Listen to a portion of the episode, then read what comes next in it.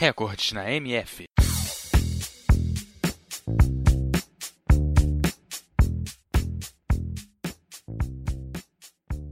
O automobilismo, também conhecido como corridas de automóveis ou esporte motorizado, é um esporte relacionado à competição com automóveis. É um dos esportes mais populares do mundo e talvez aquele que a comercialização seja mais intensa e de maior influência midiática.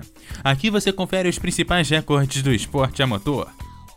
Hoje vamos conhecer o único piloto a ganhar a chamada Tríplice Coroa do automobilismo, o GP de Mônaco, as 500 milhas de Indianápolis e as 24 horas de Le Mans.